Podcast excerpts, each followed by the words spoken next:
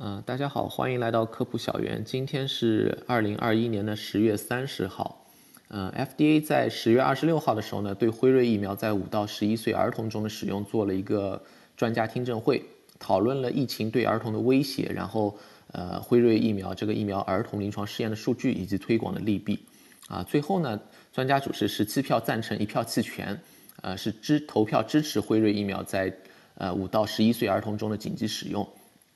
FDA 呢也在十月二十九号的时候批准了这个紧急使用授权。如果 C CDC 在推荐使用啊，这个很有可能就是啊在十一月初就发生，就是下周。那么儿童疫苗呢将在那个美国呢算是正式的上市。那么呃，首先关于这个儿童疫苗啊，需不需要打新冠疫苗？对于儿童来说，这是一个很容易激发就是强烈反应的问题。啊，我觉得大概可以归为三类反应，基本囊括了绝大部分人的感受啊。啊，第一种反应是什么？就是说为什么要给小孩子打？反应更极端一点，大概是说怎么敢给小孩子打，是吧？啊，那么这些反应的呃原因是什么呢？一般都会说，哎，新冠疫苗那么新，那么小孩子那么小，你怎么知道这个东西是安全的？啊，然后如果对这个疫情稍微了解多一点人呢，或许还会加上就是说，哎，小孩子不都是不会得重症的吗？啊，既然小孩子得病的风险那么低，为什么要给孩子用一个那么新的药物？第二种人反应呢是另外一个极端，他是什么呢？哎，怎么还不能给孩子打？啊，为什么呢？现在疫情那么严重，比如说在美国是吧？啊，小孩子如果没有打疫苗，那是一点保护都没有。那他上课和小朋友一起玩呢，都是群聚活动。啊，你打不上疫苗呢，那个家长是整天担惊受怕是吧？啊，还有第三种呢，他的感觉可能是打不打都是两难。啊，不打或者儿童疫苗没有上市，打不了。那么他是看着这个疫情呢，对小孩子会不会感染感感到担心，啊，但是呢，等到听说儿童疫苗很快就要上市推广，啊，又为这个疫苗够不够安全担心，啊，这个是把前两种的担心呢都加在一块儿了，呃，结果呢就是他做不了选择，就是说到底该不该打，他抉择不了，啊，上面这些描述呢相对是比较极端的情况啊，呃，不少人呢可能有这些感受，但是没有那么强烈。啊，不过这里反映出来，我觉得是一个比较普遍的现象，是什么呢？就是对于同一个事情，比如说儿童接种新冠疫苗，即便在同一个环境下啊，像现在大家都处于新冠全呃那个全球大流行的环境下，是吧？而且很多在美国，那么大家遇到的疫情都是一样严重的，不同人仍然会有非常不同的看法或者结论啊，啊，这个很可能涉及到不同人看事情的角度不一样，然后对一件事情了解的程度有差别，然后他分析的方法也不一样。啊，但是呢，说到底啊，事实呢终究是有一定的唯一性的，啊，如果我们把就是儿童新冠疫苗相关的事情全部列出来，然后呢用不带偏见的方式去分析，那么可能还是可以取得一定共识的。我觉得在讨论儿童的呃疫苗之前啊，呃，第一个需要考虑的事情是，就是说新冠疫情在儿童里到底是怎么样的？啊，首先呢，就是儿童确实是会感染新冠的，啊，至少对于美国来说啊，儿童感染在新增感染的比例还处在不断上升的一个情况。啊，以最近可能会上市的呃辉瑞儿童新冠疫苗的目标人群五到十一岁这个儿童年龄段啊，根据 CDC 的统计，在十月的第一周啊，啊这个年龄段的新增病例占了全美所有新增病例的百分之十点六。呃，如果你考虑其他未成年人年龄段，十二到十八岁青少年同期新增呃病例呢占比是百分之八点八，啊四岁以下的幼儿啊婴幼儿占比是百分之四。啊，你把这些比例加起来啊，那个未成年人甚至低龄儿童啊，啊，这个比例很高，呃，仍然会感染新冠啊。不过呢，就像一些人的认知里一样啊，不少未成年人感染新冠呢，可能是没有症状的，啊，没有严重的症状，对于感染者本人是件好事情。但对应的是什么呢？就是说很多人不知道他已经感染了，统计数据上呢肯定会有遗漏，是吧？儿童感染被遗漏的现象有多严重？啊，一个方法呢是通过检测新冠抗体啊，病毒的抗体来推测有没有过往感染史。然后再在这个比例呢和那个确诊病例去比，看看大概有多少遗漏掉了。啊，美国呢有也有科学家在做这样类似的血清抗体跟踪。啊，其中一个血清抗体研究发现了五到十一岁的 N 蛋白，啊，新冠抗体阳性检出率，呃，二零二零年十一月到十二月呢是百分之十十三，它检测的样品里面，啊，二零二一年的五到六月呢变分变成百分之四十二了。不过呢，要注意的是，这种抗体检测呢，受到试剂的灵敏度啊、样品采集标准啊影响很大，不一定美国真的就百分之四十的儿童已经感染过了啊。但是根据这个研究呢，可以推测，呃，对应每一例记录在案在案的儿童确诊病例，会有呃多少那个感染病例是遗漏的，十八岁以下的未成年人啊，根据这个建模最后推出的结论是，每一例确诊病例对应的感染病例是呃六点二例，那么就是你可能遗漏了五例，实际上啊这个比例在成年人中要低得多啊，那比例是一点呃一比二点四，所以呢，从美国儿童的感染情况来看呢，呃。为没还没有疫苗可以接种的小孩感到担心呢，是符合现状的，因为儿童完全可能感染啊，特别是疫情严重的地方啊，感染的风险一点都比不比成年人低啊。我们这里呃这里引用的数据呢，都是来自 CDC，反映的是美国的情况啊，但是这个研究结论是有一定可推广性的啊，特别对于很多疫情本身很严重的国家地区啊，那么可能和美国这里的情况应该可以，甚至可以说一模一样都是可以的啊。但是换一个角度啊，就是说刚才说的。有很多儿童感染没有被记录在案，是不是意味着新冠对儿童的实际身体危害很小啊？毕竟如果病情严重，那么应该不太会被遗漏，是吧？啊，是不是印证了就是那些觉得儿童感染根本不是问题，呃，打疫苗这些根本没必要的人的看法？啊，这个观点不是完全没有道理，但是有一定的片面性。呃，片面性的一个表现是什么呢？就是新冠对年轻人，特别是未成年人威胁更低，是相对老年人来说的，这是一个相对性的危险程度更低。啊，不是绝对程度上的安全。你比如说，不少儿童他感染新冠后症状很轻，甚至是无症状，但仍然有部分是会发展为重症的。啊，在八月啊，美国进入德尔塔高峰之后啊，CDC 的数据呢显示，每周啊五到十一岁儿童新增重症病人，这个就是重症啊，和成年人用同样的重症的标准啊，它达到了每十万人一例。啊，你你可能有些人看到每十万人一例，觉得这个好像很少。啊，但是你这是每周的新增啊，你一个礼拜一个礼拜下去，累积起来的病例就不容小觑了。从二零二零年三月至今，也就是美国这个疫情爆发至今啊，美国每十万名儿童累计呢是有三十人得了新冠的重症，啊，这个比例就不低了，是吧？呃，儿童新冠住院率啊，你和一七年到二零二零年三个流感季节中流感导致的儿童住院率比，在美国啊，要么是持平，要么是新冠的住院率更高。啊，而且你要考虑到这段时间里面跟以往的那些那个流感季节不一样的是，很多时间美国是有工位措施的，它不一定工位措施做得很好，但是它确实有措施在那里了。你是在采取防护措施的情况下，还有那么高的住院率，那这个是比较可怕的，是吧？特别是不能忽视的一点啊，你就是考虑到它重症率哪怕是低，但是因为你的疫情严重啊，你那个感染基数大的时候啊，最后重症和死亡的总数就不是那么小了。啊，仅仅在十月的前三周啊，啊，美国有六十六名五到十一岁的儿童因为新冠感染而死亡，啊，那么儿童死亡本身是其实是比较罕见的啊，啊，这在同期所有导致儿童死亡的原因当中呢排进了前十啊，在美国来说，觉得儿童感染无所谓的另外一个片面性在哪里呢？就是说，很儿童的感染啊，我们要注意到它的影响不会只局限于感染的儿童本身，是吧？啊。他可能本人是个轻症，这个没有问题，但问题是，他感染之后还是可以传给其他人的。下一个被感染的人就未必是一个重症风险非常低的人，这个是要考虑到的。在不同的环境下啊，呃，发生了儿童新冠感染进一步传给其他儿童或者传给儿童家人的案例呢，现在已经有不少的文献记载了啊。比如说呢，有哈佛大学对美国德克萨斯州一个野外露营里面发生的群聚感染研究发现啊，不少。呃，集体露营中被感染的，在那里被感染的儿童，又把这个病毒传染给了他他们家庭的其他人员，啊，然后另一个学校的案例感染的案例呢是反过来的，一个没有接种疫苗的教师在患病后呢传染了多名上课的儿童，这些儿童感染之后呢又进一步感染了学校其他孩子，啊以及他们的家人，造成了一个超级传播事件，啊，这类案例呢也引出了就是儿童新冠感染与传播在另一个层面上的影响，啊，对小孩正常学习身心发展的影响。你由于儿童可以感染传播新冠，啊，显然呢，一旦一个孩子发生感染，这个孩子本人与他有密切接触者的孩子，呃，密切接触的孩子都需要隔离，是吧？在学校里面呢，这种需要的隔离很容易就失控了，因为本身是个群聚的环境嘛，呃，导致你学校可能就没法正常的运作，呃，波及到的学生也会因为就是学业上停受呃那个呃走走停停啊，最后受到负面影响，是吧？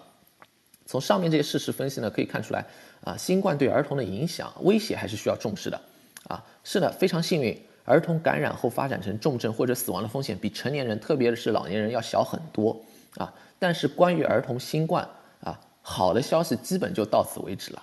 啊。他那个感染后的绝对重症风险没有低到一个可以被忽视的地步，啊，比近年来流感都要高啊。而且呢，流感对未成年人威胁其实还是比较大的，作为一个疾病来说，是吧？所以呢，它这个威胁是更大。而且呢，由于庞大的这个新冠感染的基数，因为它受感染的风险啊一点都比不比成人成年人低了，导致儿童重症死亡的总数并不小，是吧？啊，这些呢对那个小孩的家庭是巨大的悲剧，也是社会的一个悲剧了。啊，另外呢就是儿童不仅会感染，他也会传播啊，啊，这对整个疫情的控制以及对未成年人他正常成长需要的呃需要的环境的影响也是不容忽视的。啊，所以呢，就是说你要正视新冠对未成年人，包括儿童的威胁是必须的，呃，也要为他们考虑相应的应对措施。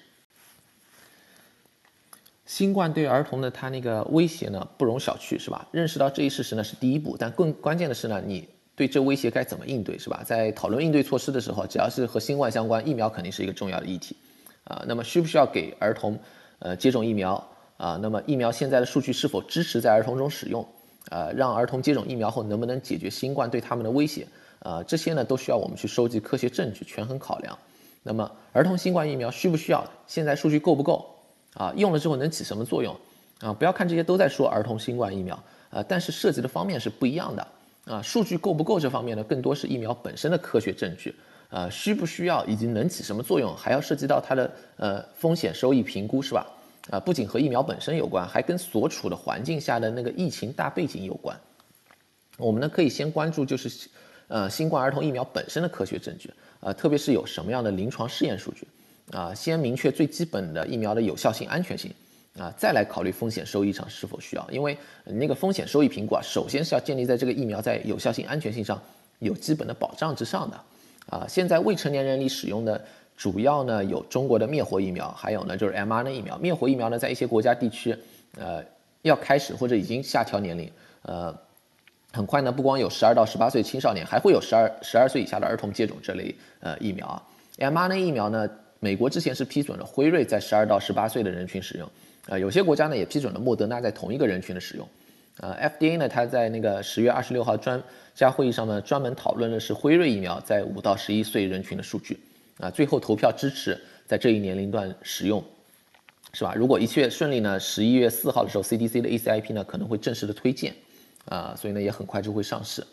啊，相对来说啊，mRNA 疫苗在未成年人使用的批准过程中呢有更充分的数据，啊，像辉瑞申请五到十一岁儿童的使用啊，临床试验接种疫苗的人呢是超过三千人的，啊，灭活疫苗科兴和国药之前公布出来，他发表论文的那个未成年人临床试验。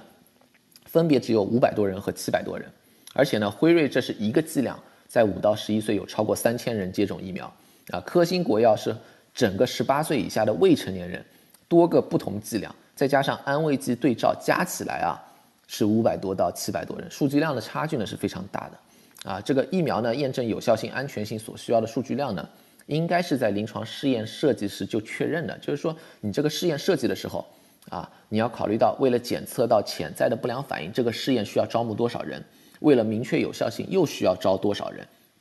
在这个过程中呢，监管机构也应该有参与啊，不应该成了呢，就是一个试验做完了，一看结果还可以，就说证明这个疫苗的有效性、安全性过关了啊。这在儿童药物的研发里面呢是非常要注意的，就是说小孩子他不是缩小了的成年人啊，差别不是人家那个身高体重呃有一点差异。它有更深层次的生理上的差异，比如说器官发育程度、激素水平等等，啊，不应该出现。就是明明是一个探索不同剂量为目的，每个年龄段你只有几十个人的临临床试验，啊，做完一看说，哎，这几十个人里面免疫反应还行，安全性也过得去，啊，就说这足以证明啊，在儿童里面安全有效。很可能这个疫苗最后在儿童里确实是安全有效的，但是你的试验是不足以证明这一点的，啊，你作为一个药物在大规模推广前呢，取得必要的证据。啊，验证它的有效性、安全性啊，这个呢是应该是一个原则问题，特别是啊，你要考虑到疫苗是给健康人用的，是吧？啊，不应该出现就是说你先上了车，然后再补个票的情况，这个是不应该出现的。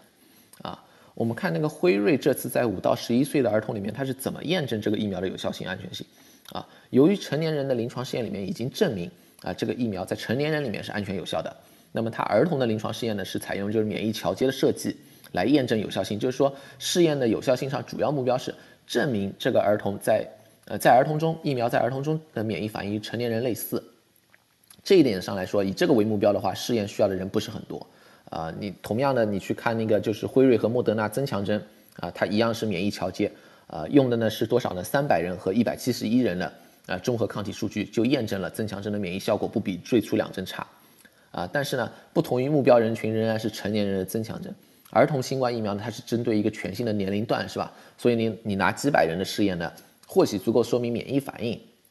没问题，在安全性上呢，呃，却未必可行。呃，辉瑞它的做法呢，它是设计了一个一二三期的临床试验，呃，是呃连续的，其中一期的试验部分呢是测试不同剂量，啊，它呢在成年人和青少年，呃，青少年十呃十二岁以上青少年啊，呃，剂量呢是每针三十微克，在更小的孩子里面需不需要这个剂量？啊，如果用更小的剂量，是否也能够获得足够的免疫保护，然后降低一些不良反应？啊，这就是一期试验的目的。啊，在少数志愿者里面呢，他比较了十微克、二十微克、三十微克，呃，三种不同剂量，最后发现呢，就是五到十一岁里面呢，用十微克也能激发不错的免疫反应，因此选择了十微克。然后呢，招募更多的受试者进行二三期的临床试验，用来明确这个剂量在儿童中的有效性与安全性。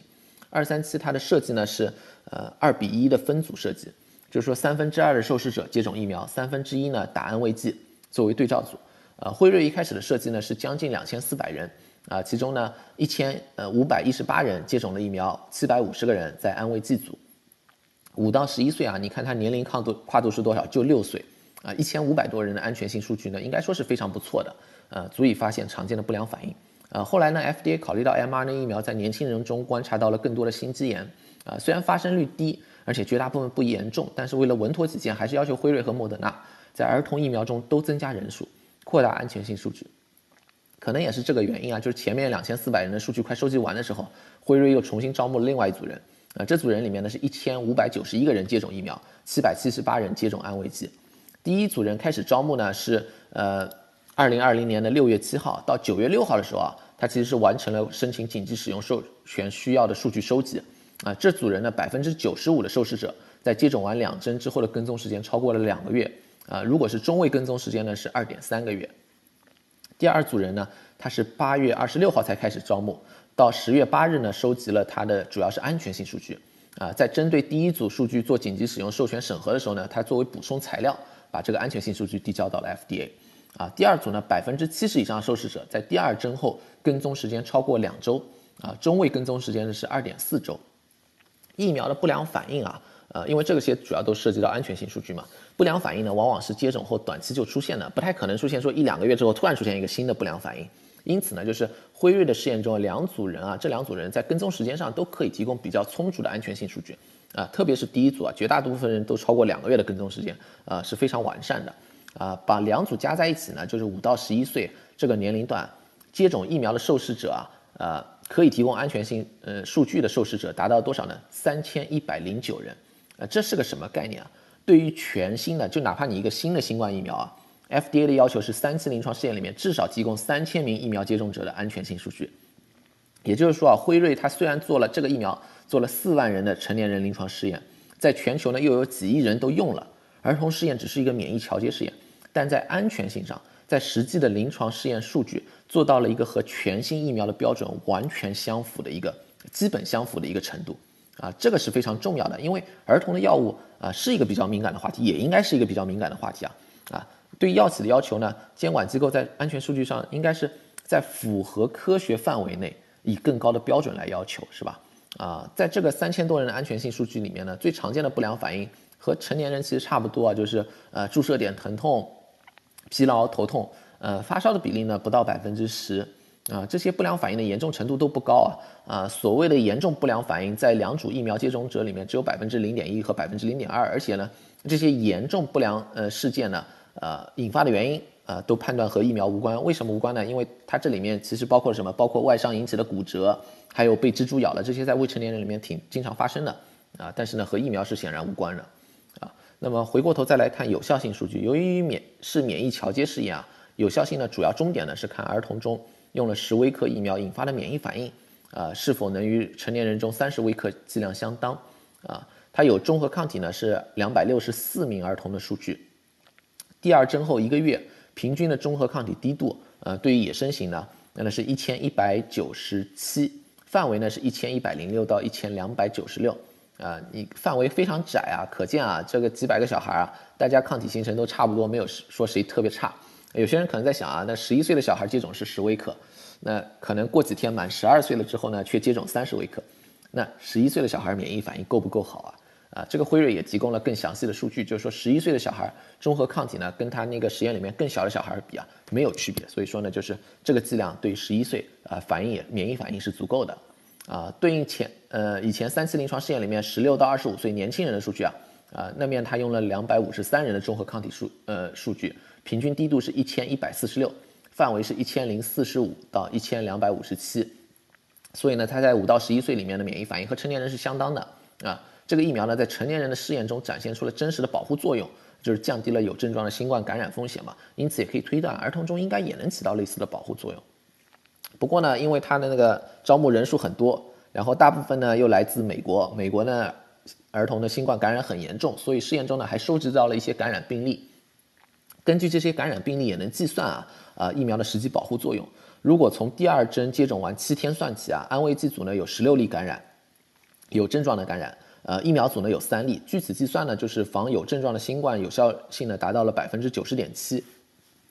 然后百分之九十五置信区间呢是百分之六十七点七到百分之九十八点三，啊，因为儿童呢重症率低，而且毕竟呢他只收集到了十九例感染是吧？所以呢这里面没有呃符合成年人标准那种重症案例啊。另外呢辉瑞也没有检测无症状感染啊。不过呢如果你综合它所有的有效性数据以及免疫反应数据啊，还是可以说有非常充分的证据指向啊这个疫苗对儿童是可以起到与成年人类似的保护作用。而且也有比较充分的安全性数据，就是说，单就疫苗本身而言，啊，有足够的临床试验数据验证，辉瑞十微克剂量的新冠疫苗对五到十一岁的孩子可以起到保护作用，而且有不错的安全性。单纯以临床试验数据看呢，辉瑞疫苗在五到十一岁的儿童中确实起到了充足呃有充足的证据啊，证明它可以激发良好的免疫反应，呃，这个免疫反应呢，呃，会对应不错的保护作用，安全性方面也没有问题啊。那么。这是不是就足以说这个疫苗值得在儿童中推广啊？这个没有那么简单。为什么呢？这里还涉及到两个问题，一个呢就是说它本身的数据是否足够完善，它数据很好，但是是不是完善？另外一个呢是基于现有疫苗的数据和疫情的状况，你如果推广之后好处到底是什么？有多大？一些人可能会奇怪，就是说你刚才不是说它临床试验有效性、安全性上都足够吗？怎么还有完善性问题？但那个临床试验，它有效性、安全性数据充足和数据的完善性不是划等号的啊。它十月二十六号的时候，FDA 审核辉瑞疫苗那个听证会上有两个关于数据完善性的质疑呢，我觉得是非常关键的，可以给大家列出来。一个是在有效性上，它的持久性是怎么样的啊？现在这方面的数据是缺失的。五到十一岁的两个试验就两组人嘛，有效性无论是抗体还是实际降低有症状新冠数据，都是来自那个跟踪时间长的试验。那个跟踪时间长长到什么呢？中位是二点三个月，绝大部分人跟踪时间是两到三个月之间。所以无论你说它免疫反应与成年人相当，还是有百分之九十七九十点七的有效性，都是一个非常短期的数数据。以抗体为例啊，它的数据真的就只有一个，就是第二针后一个月，抗体的高峰值和成年人高峰值类似。但是我们现在已经知道了，在成年人当中啊，这个抗体是会下降的，而且辉瑞这个下降速度还不慢。呃，这至少是造成防感染与轻症能力在半年左右出现明显下滑的原因之一。光有一个峰值抗体，对于全面了解疫苗的有效性，特别持久性来说呢，啊是不足的。啊，此外呢，就是它的免疫学数据真的就只有那个一个抗体的数字啊。啊，抗体不是免疫反应的全部啊。现在新冠疫苗特点是什么？就是说防感染、防轻症能力下降之后啊，防重症仍然维持的非常好。为什么防重症维持很好？很可能是因为疫苗诱发了非常完善的免疫记忆。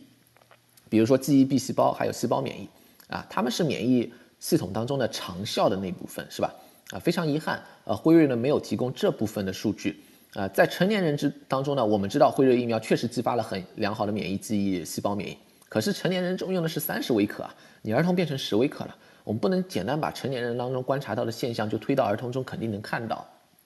我个人的看法是这样的啊，就是说要求提供长期的抗体跟踪数据呢，会大大拉长这个试验的时间。啊，你对于现在呢儿童疫情呢还比较严重来说呢不是很合适啊。但是如果你有第二针后一两个月的记忆 B 细胞啊、特异性 T 细胞数据，能让我们确认十微克这个低剂量也在儿童中诱发了完善的免疫反应啊。特别是即便以后抗体下降，很可能和成年人一样，防重症呢仍然会维持，是吧？啊，最近莫德纳的一个研究呢就显示，成年人中二十五微克也形成了良好的免疫记忆啊，抗体会稍微低一些，如果你用那么低的剂量。啊，或许呢，辉瑞的十微克也不会有问题，呃，可是呢，辉瑞十微克比人家二十五微克还是少了很多，是吧？啊，这个是没有任何可以参照的低剂量疫苗。这种数据缺乏呢，对我在我看来呢，它不是一个 deal breaker 啊，但是对于一个目标是大规模推广的疫苗来说呢，呃，这个让人觉得就是说非常的 uncomfortable。你如果做这个，就是说你最后做这个决定的话，是吧？啊，另一个完善性问题呢，在安全性上，啊，这里不是跟踪时间够不够啊，这个和那个疫苗有效性不一样啊。对疫苗来说啊，不良反应的发生时间呢，很少有超过接种后一个月的，啊，两个月呢几乎不可能。所以呢，它五到十一岁跟踪时间呢不是问题。但是呢，就是我们现在知道，第二针 mRNA 疫苗呢，在年轻男性中呢，罕见情况下会导致心肌炎与心包膜炎，啊，所幸呢，目前观察到都不严重。而且呢，十二到十五岁上市后跟踪数据显示呢，心肌炎发生比例还比十六到十八岁低一些。但是对于 mRNA 疫苗诱导的心肌炎，我们所知道的还比较少。呃，这个时候呢，就需要非常谨慎，是吧？啊，现在心肌炎估计的上限大概是五千分之一，对于年轻男性。啊，这个发生率呢，在临床试验里面要发现比较困难，肯定要依赖上市后的跟踪。但是如果五到十一岁的儿童的临床试验招募的人更多一些。特别是集中招募你，比如说心肌炎风险更高的男生，是吧？男孩子，呃，至少可以让我们对相关风险的判断可以更准确一些。啊，三千多人安全性数据啊，从量上来说一点都不差，已经和一个全新疫苗标准一致了。但里面你考虑一下，因为男女是一半一半嘛，那么你受心肌炎威胁更大人群，男生你只招募了一千五百人，啊，换句话说啊，那个辉瑞疫苗啊，它的那个儿童里面这个试验总体安全性数据没有问题。但是对于 mRNA 疫苗，现在最让我们担忧的一个不良反应啊，这个数据是不完善的，这个欠缺呢，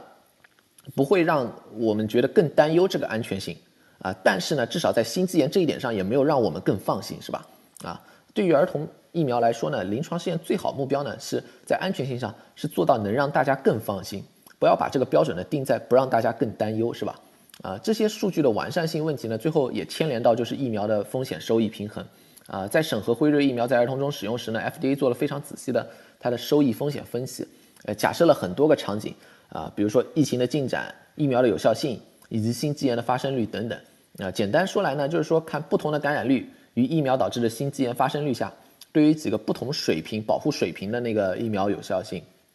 如果在五到十一岁当中使用啊，可以减少多少感染，减少多少住院，又会引发多少心肌炎病例。按照这些分析呢，除了一个发病率极低的假设啊，美国反正是估计不知道什么时候能到那个程度啊，啊可能会发生心肌炎导致的住院率，呃住院超过五到十一岁儿童新冠感染的住院，也就是说呢风险可能会大于收益，其他情况下呢，呃收益都是明显大于风险，而且呢这还只考虑了新冠这个疾病本身是吧？没有考虑到新冠后遗症啊，学校无法正常上课啊等等因素，如果把这些都考虑到呢，疫苗的收益可能会更高。哎，这样风险收益看是不是推广就是疫苗就一点疑问都没有了？呃，应该立刻推广啊，也没有那么简单，因为这个风险收益也是有缺陷的啊。比如说那个美国的新冠的那个抗体跟踪研究啊，五到六月的时候啊，儿童样本里面百分之四十二是抗体阳性啊。如果真的有百分之四十左右的儿童感染过新冠，那就是说很多小孩已经有自然免疫了。这种情况下，你说再去推广疫苗，它的收益就没有你假设的那么高了，实际上。当然了，那个血清抗体跟踪呃跟追踪呢不一定准确，呃特别是它那个取样啊，它毕竟是少量的取样，呃不代表就是美国全部情况啊。但是自然免疫的存在对于疫苗收益评估会有影响，这个是没有呃原则上是没有问题的。那这个会导致你对收益有一个高估啊。又比如就是疫苗的防护作用到底呃能有多少啊？特别是你只有一个峰值的抗体是吧？那半年后这个抗体还剩下多少？呃有效性还剩下多少是吧？无症状感染的防护有多少？啊，对这个阻断，对它阻断它传播，呃，影响会有多少？啊，这些呢是未知的，所以呢也都会影响到，就是呃，对于疫苗它的一个收益的估计。啊，考虑这些啊，不是说最后会改变儿童疫苗收益大于风险这个结论，而是说呢，就是说我们对儿童疫苗会起的实际作用要有一个合理的预期啊。很有可能儿童疫苗的作用和我们在成年人当中看到的是一样的，就是防重症很好，防感染呢它持续性有一定问题，特别是无症状感染。呃，会比较难解决，啊，同样像成年人中一样，就是疫苗对疫情的防控会有帮助，啊，但不要指望就是说，哎，一旦儿童打了这个疫苗，一切问题都解决了。具体到啊，那个就是儿童本身，很多小孩接种的益处应该会远远大于风险，啊，特别是因为那些基础疾病导致重症比同龄人高的疫苗对他们来说是急需的。然后女生呢，那个 mRNA 疫苗导致心肌炎的风险也不明显，啊，基本上就只会有收益。啊，对于另外一些，你比如说已经感染过的，啊，因为它已经有一定的自然免疫了嘛，是吧？呃，所以呢，你它倒不是说它有多大风险，只不过它的收益可能会小很多。啊，这些具体人群啊，就是考虑，比比如说，哎，不同人群要要不要做不同的推荐，这个是 CDC 需要去仔细分析的。啊，但作为最关键的是什么呢？就是呃，社会上的成年人啊，要有一个合理的期望值。那那个儿童在这一年多的疫情下呢，就美国这样的环境下呢，成长的非常不容易啊。但是呢，不要指望他们真的一接种疫苗，疫情就不会影响到他们了啊。特别是啊，那个有有些说那个儿童接种疫苗能够让我们凑够群体免疫所需要的疫苗覆盖率啊，啊，这个首先这个说法就是不切实际的。而且呢，你你从思考一下，你你你出发点啊，是吧？作为成年人呢，应该是我们的责任啊，去通过我们的努力来保护未成年人，啊不是应该反过来就要求未成年人来做一件事情来保护我们，呃，这个出发点本身就是有问题啊，而且呢，也也不符合现在我们对这个疫情的呃疫情以及疫苗的那个科学的认知，这个是要注意的